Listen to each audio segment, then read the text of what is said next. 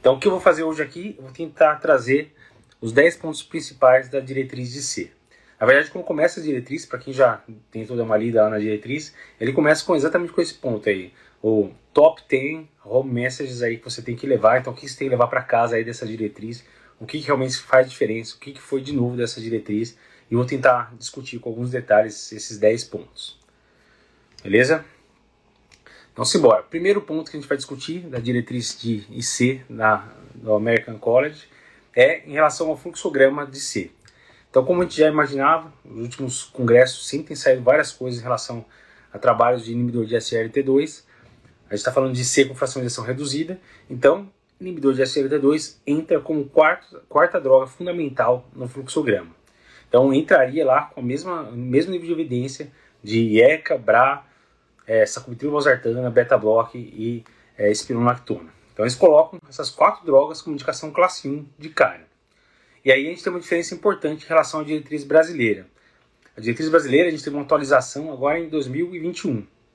Então a gente tem algumas diferenças que daí depende da sociedade, mas aqui eles seguiram mais o que realmente está na evidência e eles colocaram sacubitril valsartana como indicação 2A para entrar de cara para todos os pacientes que foi o que foi testado no Paradigm. Né? O paciente é, do Paradigm já estava utilizando o IECA-OBRA e foi trocado para sacubitril valsartana. Então, realmente, usar de cara, a gente não tem tanta evidência, tem alguns estudos menores mostrando que seria seguro, mas não seria aí uma indicação classe 1, na minha opinião. Mas a diretriz norte-americana coloca como indicação classe 1 preferencial ao IECA-OBRA. Então, pegou um paciente com um quadro novo de C, pode entrar com sacubitril valsartana de cara, certo? Isso é uma diferença importante em relação à brasileira. Lembrando que aqui, é, na, nas aulas que os alunos que estiverem aqui com a gente, que estão tá participando do TEC, tudo, a gente sempre vai focar na brasileira, que é o que é cobrado na prova. Né? Aqui eu vou trazer mais para a vida, para saber as diferenças e ver como que a interpretação pode ser diferente. Os estudos são os mesmos, mas cada, cada um acaba escolhendo é, uma recomendação diferente. Já teve pergunta hoje aqui mesmo no, no Stories, o que, que a gente faria então com o nosso paciente? O cara acabou de chegar no consultório com mais C com fração de injeção reduzida fracionalização de 20%. Você viu lá a diretriz norte-americana que fala que você tem que utilizar é, sacubitril valsartana, tem que usar beta-bloqueador, tem que usar DAPA ou glifosina, tem que usar espironolactona. Como que eu vou prescrever isso? Eu tenho que prescrever de cara, um tiro de canhão de cara para paciente. Então, a diretriz é, americana ele não fala isso. Ele fala, na verdade, que você vai individualizar. O que, que é isso? É óbvio que você tem que tentar introduzir essas quatro drogas, que são todas as drogas que têm impacto em sobrevida, impacto em mortalidade. Só que você não precisa entrar tudo de uma vez, o paciente tem que se adaptar ao tratamento. Né? Então, só dando um exemplo, o paciente chega para você muito congesto. Muitas vezes acontece isso. Né? Primeiro aí está fazendo um diagnóstico de um paciente com IC, o cara está lá super congesto. Será que beta-block é uma boa opção aí usar de cara? Será que não é melhor tentar usar uma DAPA ou empaglifosina, que é o inibidor de SLT2, que tem efeito de diurese, tem diurese osmótica, tem natriurese, etc.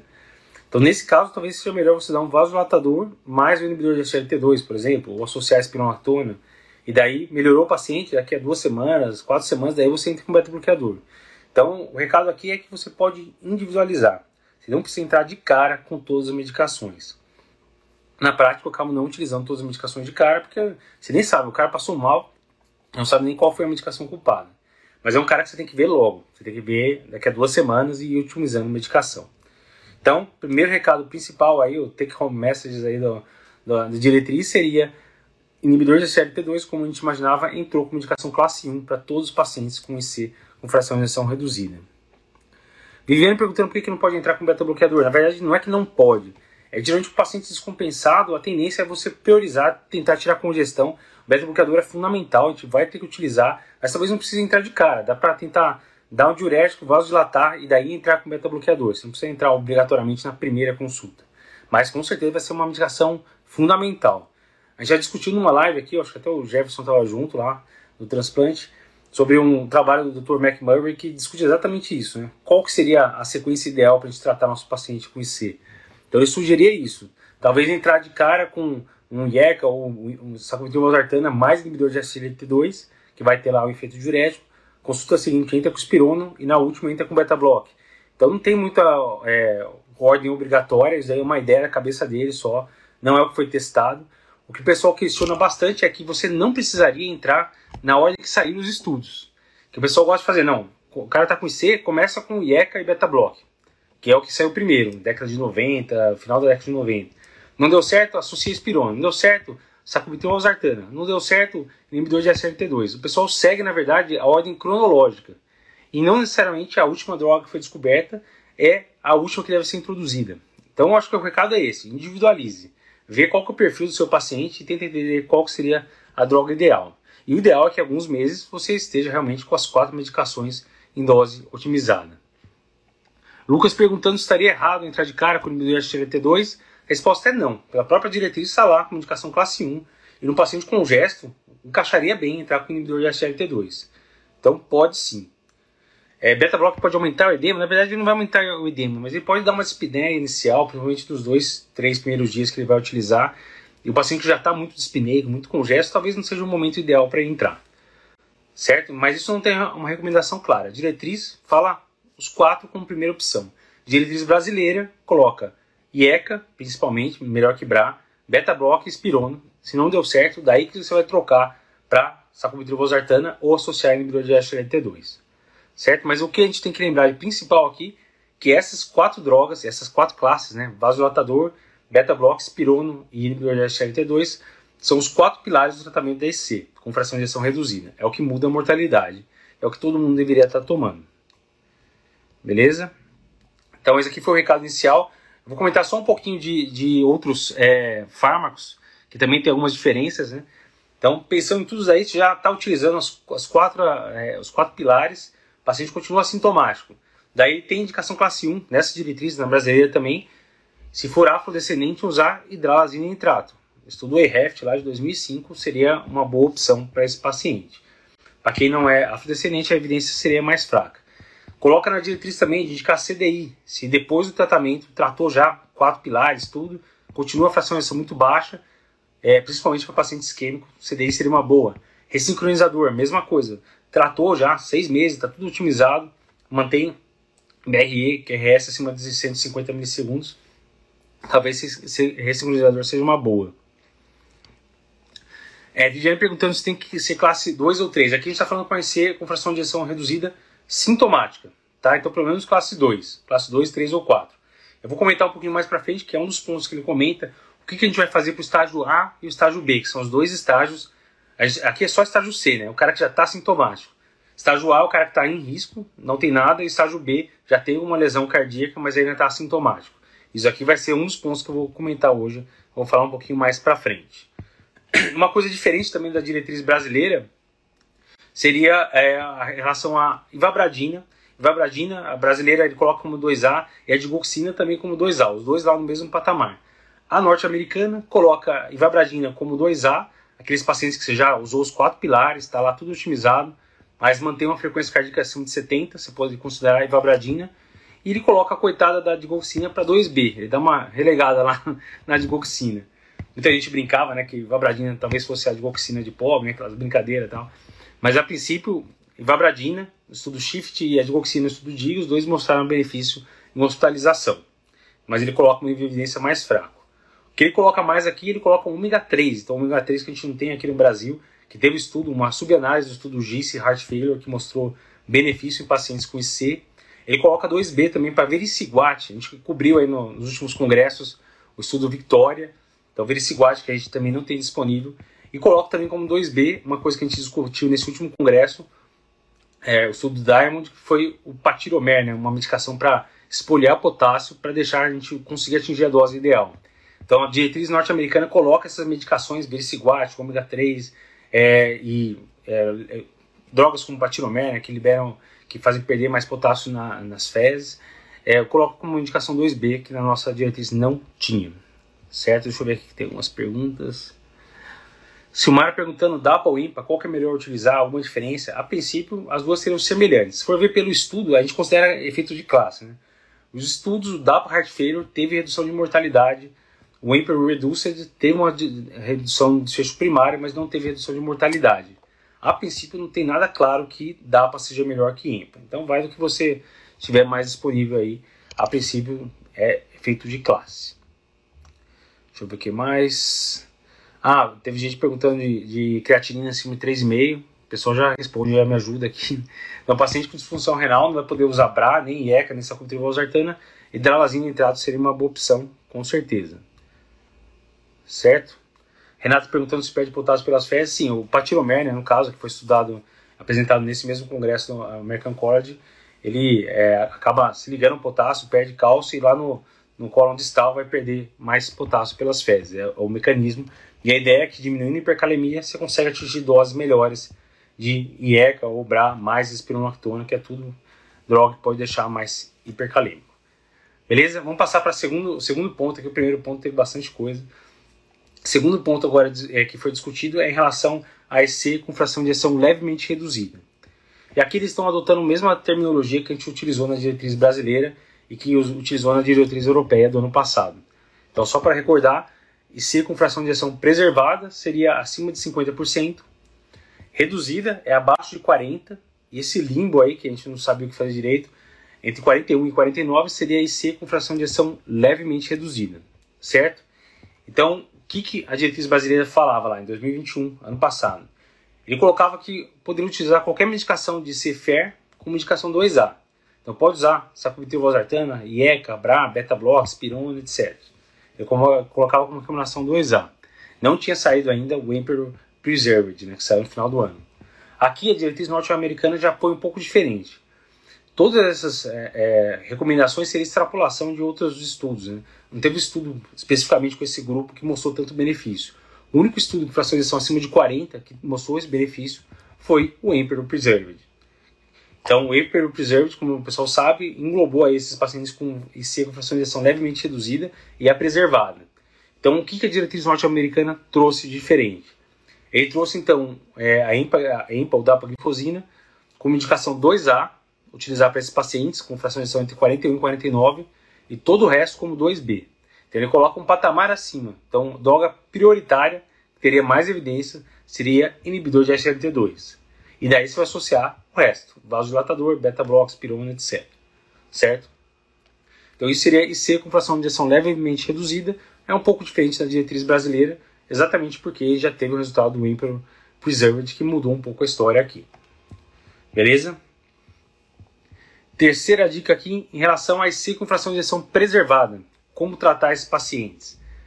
É, pessoal pergunta se vai ficar gravado, a gente vai gravar assim a live, vai para o YouTube, fica tranquilo, vai para o podcast. Então, o que, que a gente vai fazer com um paciente com IC com fração de injeção preservada? Como que a gente vai tratar esse paciente?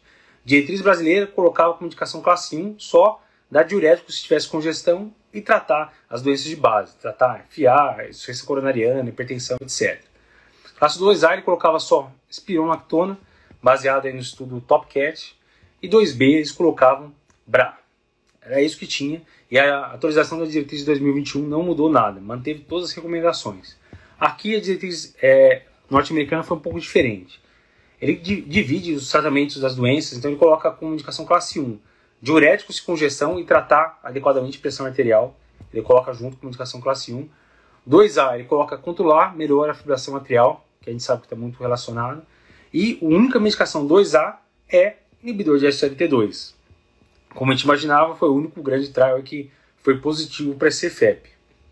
Não sei se todo mundo lembra, mas o Emperor Preserved foi com a empaglifosina e o desfecho primário era morte cardiovascular ou hospitalização por IC e mostrou um benefício, então foi positivo, então sensacional, primeiro estudo positivo com CFEP, mas quando foi avaliar os desfechos é, isoladamente, morte não houve diferença, houve é, um benefício às custas de redução de hospitalização, certo? Então, pelo Preserved, todo mundo achou que ia ser o grande blockbuster aí, foi sim primeiro estudo positivo, mas não foi tudo isso, não, não temos ainda uma droga que reduziu mortalidade na CFEP, beleza? Mas isso justificou então mudar também a diretriz para tratamento de CFEP. Então, única droga 2A agora entrou inibidor de SLT2.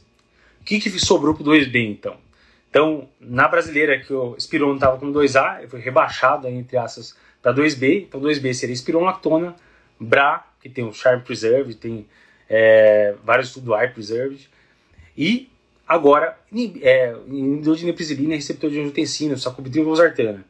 Que o pessoal achou que não ia entrar, mas no final das contas, apesar do estudo Paragon, que testou sacubitril valsartana nesse cenário, ter sido negativo, ele acabou entrando na diretriz com a mesma força de evidência que é, BRA e espironolactona. Então isso surpreendeu alguns aí, mas na verdade os estudos com BRA e com espironolactona também o desfecho primário tinha sido negativo. Então na verdade é, vários estudos aí com sacubitril valsartano nos mostraram que na verdade é um contínuo, né? Então o cara com fração de ejeção menor 40 se mostrou melhor que IECA, beleza, diminuiu mortalidade, etc.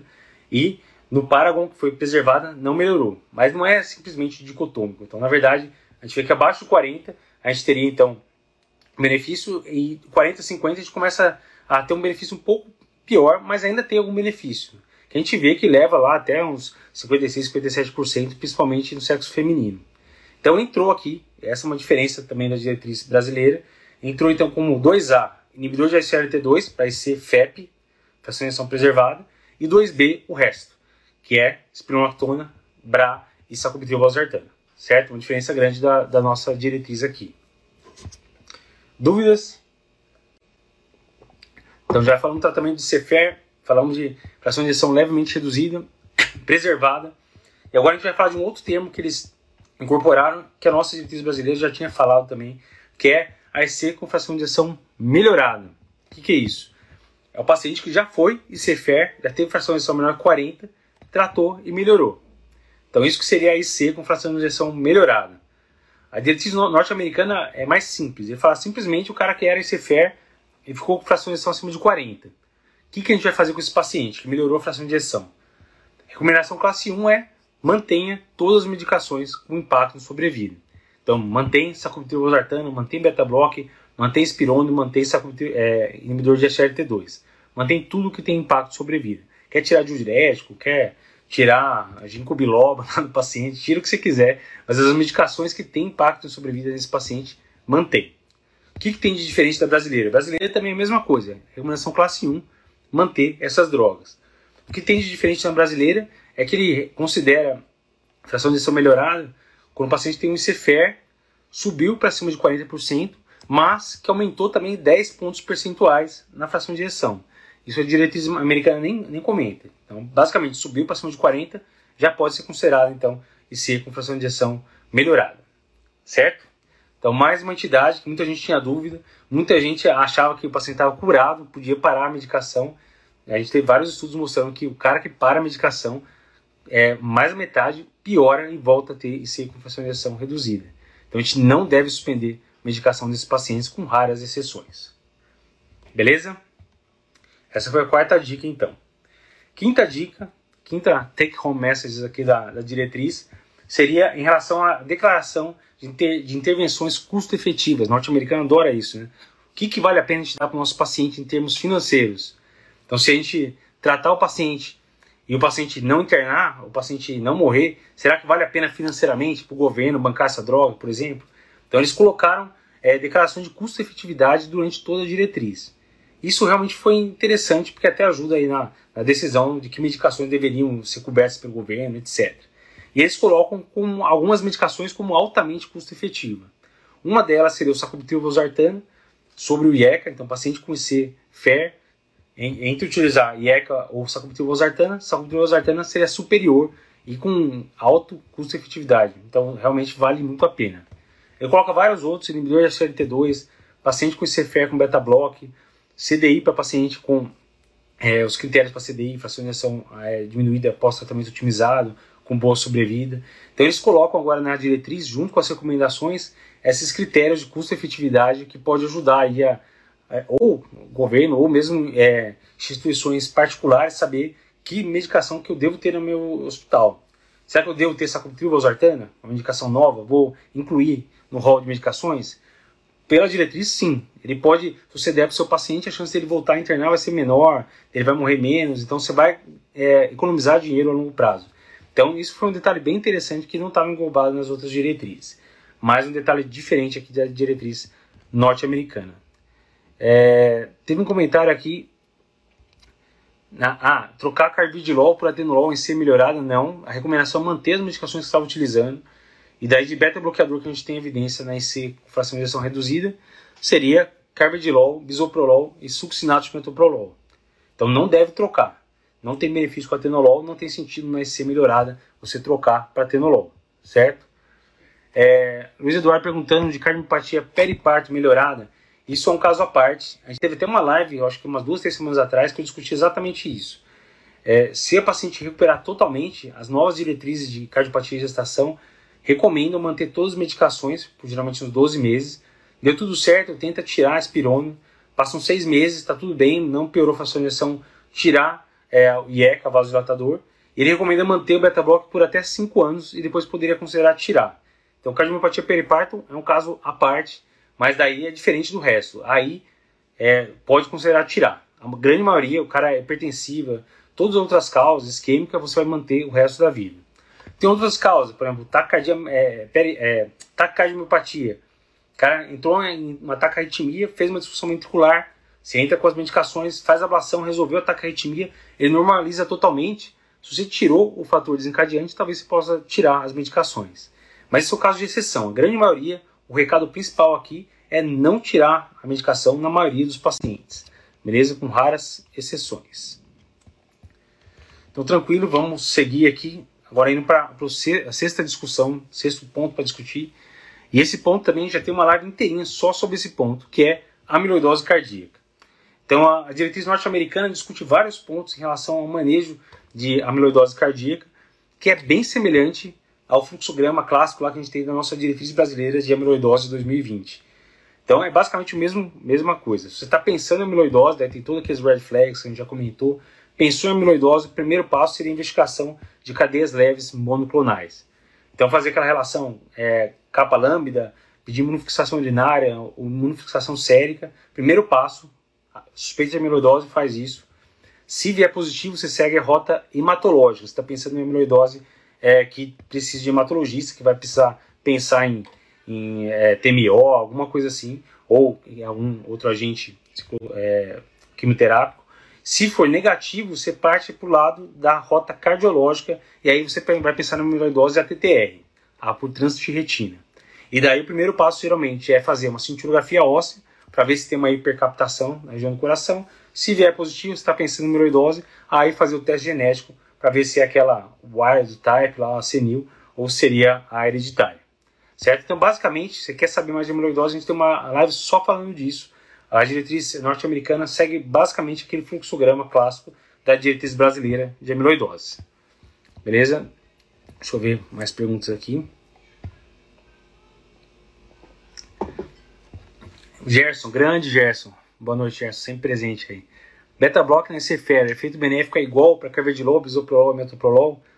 A princípio não tem nenhum estudo mostrando superioridade. Tem alguns perfis de pacientes que a gente acaba escolhendo é um beta-bloqueador mais cardioseletivo. O mais cardioseletivo deles seria o bisoprolol. O succinato de metoprolol em doses baixas também é bem cardioseletivo. Então, o paciente que às vezes tem muito sintoma respiratório, que você não quer um estímulo é, bronco, nenhum sintoma respiratório a mais, a gente vai priorizar bisoprolol ou succinato de metoprolol. Na maioria das vezes, quando eu estou querendo cardioseletividade, eu vou para bisoprolol. Carvedilol não seria tão cardioseletivo, mas a princípio, em termos de eficácia, não teria tanta diferença. Teve um estudo clássico lá comparando carvedilol com tartarato de metoprolol e viu que o carvedilol era melhor. É por isso que tartarato de metoprolol não entra na jogada. Mas desses três, a princípio, não tem uma indicação preferencial. Seria recomendação semelhante para os três. Beleza? Dando sequência aqui, vamos para o sétimo item. Então, o que o sétimo item aí da, das dicas da diretriz norte-americana nos fala? Eles reforçam para a gente quando o paciente tem uma fração de ejeção acima de 40%. Então, não tem CFR. É uma levemente reduzida ou preservada. E o paciente tem sintomas de C, você está pensando realmente que o cara tem uma EC, mas veio lá, de ejeção de 50, 52, está meio em cima do, do muro é fundamental para esse paciente avaliar de forma adequada as pressões de enchimento. Então, ele só reforça em procurar se tem realmente pressão de enchimento elevada, que é comum nesses pacientes. Então, como que a gente vai ver isso? Primeiro, o ecocardiograma, né? o eco consegue ver vários parâmetros de forma não invasiva, relação E sobre linha, acima de 9 alterado, acima de 15 é bem sugestivo.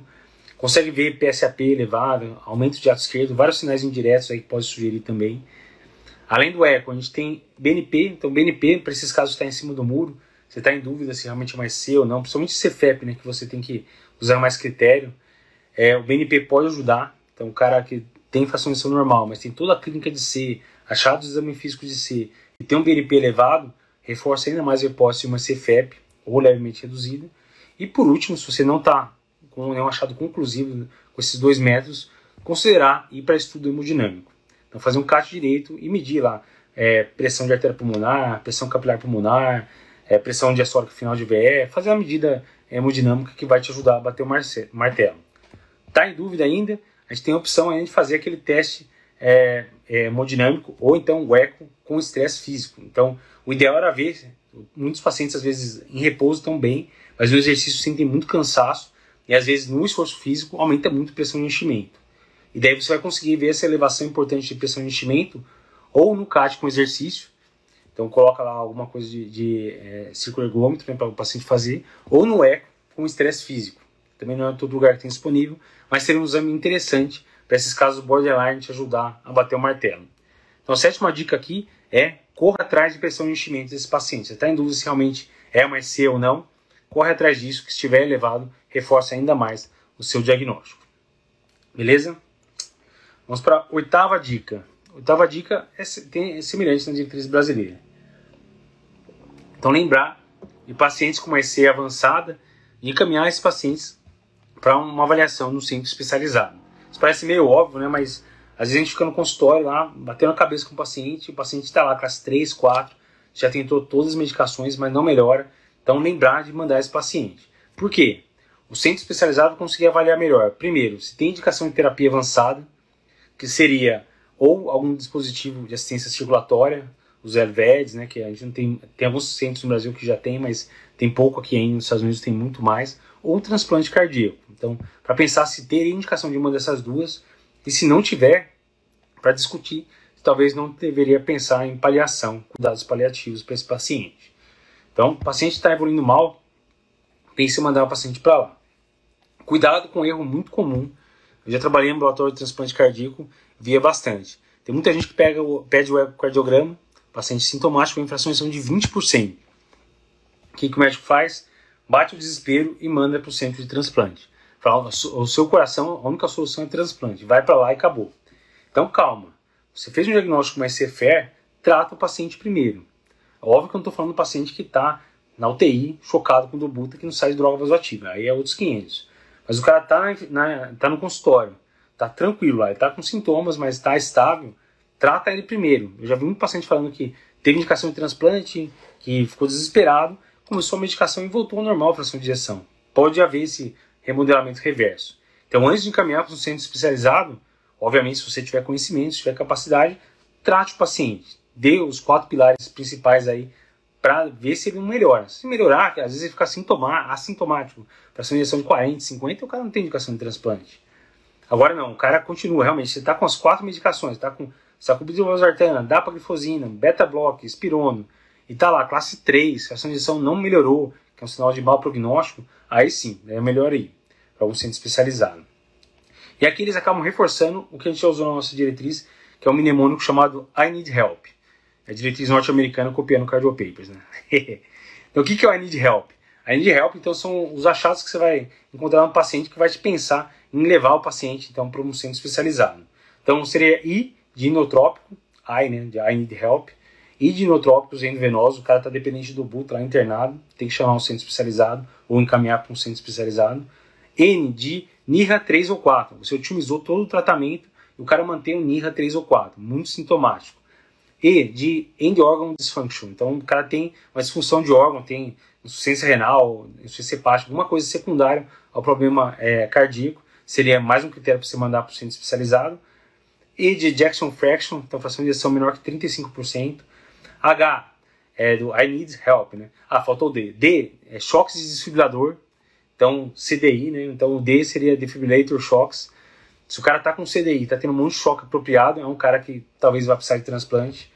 H de hospitalização, o cara internou pelo menos mais de uma vez. Se o cara internou uma vez, já diminui bem a, a, o prognóstico dele, pior o prognóstico. Internou uma segunda vez, ele só vai cair. É um cara que, se não fizer nada, ele vai evoluir mal em pouco tempo.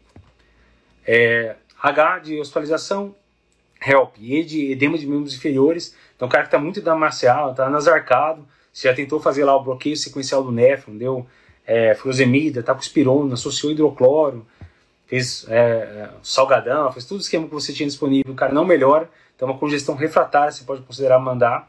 L de é, low blood pressure, então pressão arterial baixa, o cara tem o cara persistentemente com pressão baixa, o cara tá vindo lá sempre 7,5, pressão pinçada, é um cara que você vê que não vai progredir bem. E por último, P seria medicações prognósticas é, intolerantes. Então, o cara não consegue utilizar. Tem muito paciente, vocês já pegaram, paciente chega uma injeção de 30%, 20%, você está usando lá Ramipril 2,5, Bisoprolol 1,25 e o cara vem com pressão de 8,6, você não consegue progredir dose.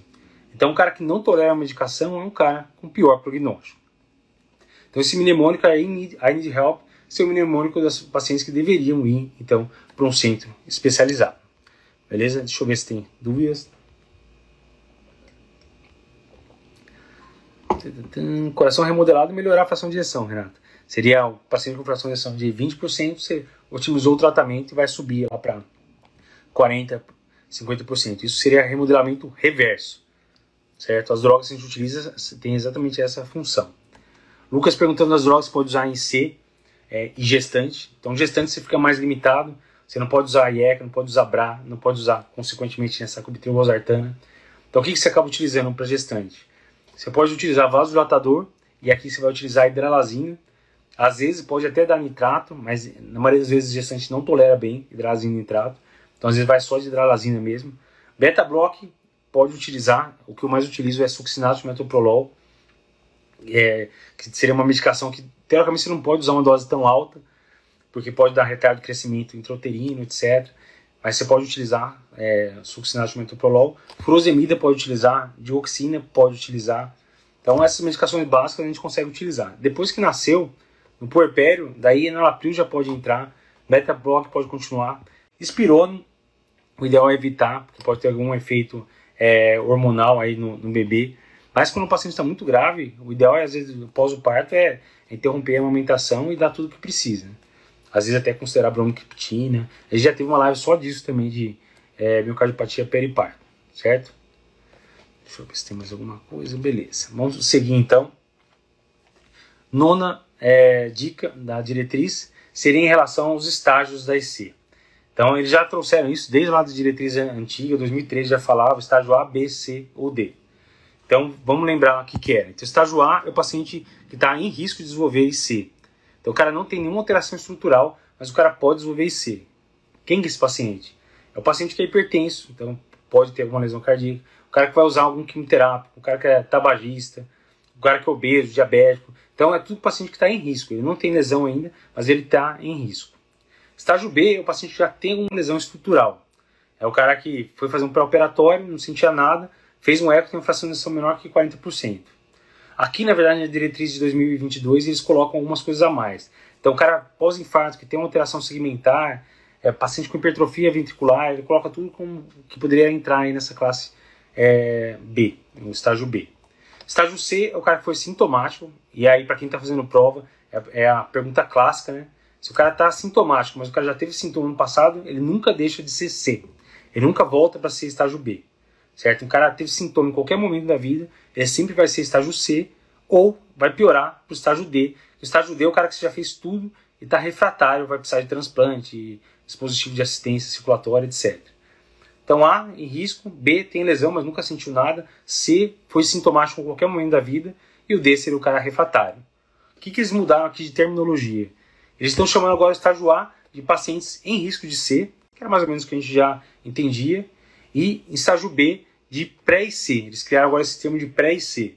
Na verdade, o cara que tem lesão estrutural, mas não tem sintomas ainda. Né? Então, eles criaram esse termo que é novo, que é de pré-insuficiência cardíaca. O que, que a gente vai fazer para esses pacientes? Pacientes estágio A, na verdade, você vai tratar a doença de base. Então, o cara está hipertenso, o cara vai tentar tratar, controlar a pressão arterial, com as medicações clássicas, segundo a diretriz de, é, de hipertensão. O cara tem diabetes, você pode utilizar qualquer medicação para diabetes, mas aqui a gente fica tendendo mais a a utilizar mais inibidor de SGLT2 pelos benefícios que a gente sabe que tem. Então o paciente vai usar droga cardiotóxica, vai usar algum quimioterápico, aí tem que acompanhar. Se começar a desenvolver uma lesão pré-clínica, começar a alterar strain, aumentar a tropo, aí já começa a ter evidência então para utilizar é, IECA e beta-bloqueador, Danapril, carvedilol, etc. E para estágio B, a gente já tem evidência para usar principalmente IECA e beta-block. A diretriz brasileira até coloca para considerar a espronolactona, baseado no estudo ênfase, mas o estudo ênfase foi, na verdade, pacientes assintomáticos é, pós-infarto, desculpa, estudo Éfesos. Estudo Éfesos foi pacientes é, assintomáticos pós-infarto, mas que tinham diabetes, é um subgrupo específico. Então a evidência não é tão boa mesmo. Então a evidência boa para classe B, paciente que está assintomático, seria IECA e beta-block mesmo. Certo?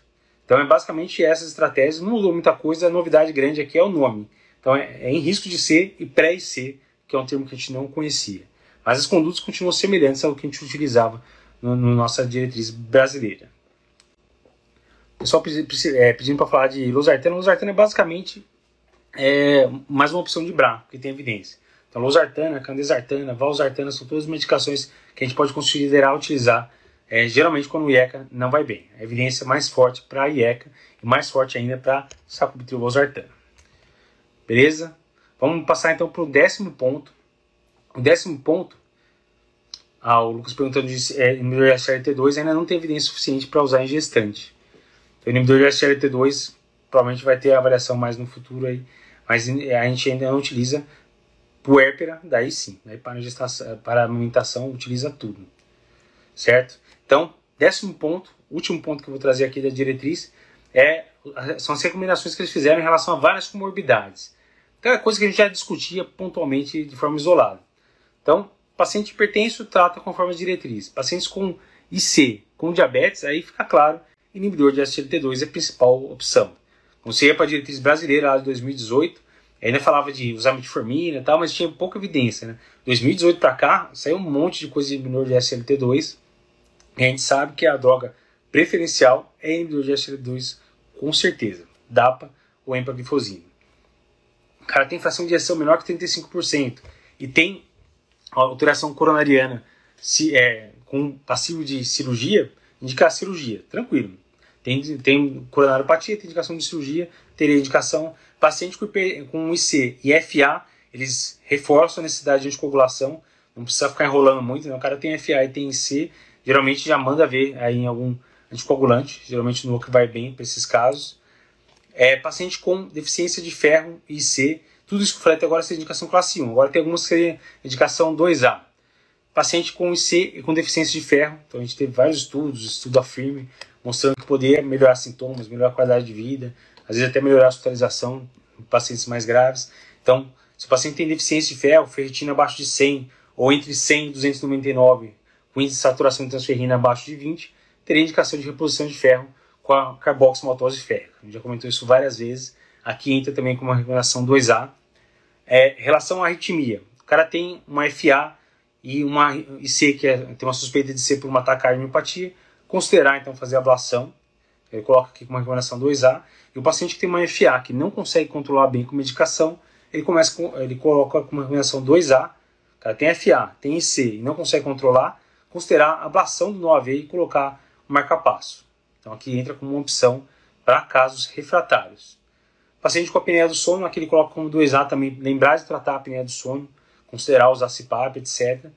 E para pacientes com é, cardiomiopatia secundária alguma doença, a, a oncologia, né, da quimioterápicos, aí é aquilo que eu já falei, seria considerar utilizar ou IECA ou é, beta-bloqueador, carvedilol, o estudo da, da Mônica aí, o CS Trial aí, que foi apresentado no ESC também, que mostrou benefícios do carvedilol em alguns desfechos. Então, esse paciente que desenvolveu uma EC pós usar quimioterápico também teria recomendação de usar IECA e beta-block certo? Já teria indicação antes, se tiver aquela cardiotoxicidade pré-clínica, que seria uma alteração dos trens só, ou eleva, elevação de biomarcadores. Mas se tiver disfunção ventricular, ainda mais. Daí com certeza vai tratar com uma diretriz de C normal.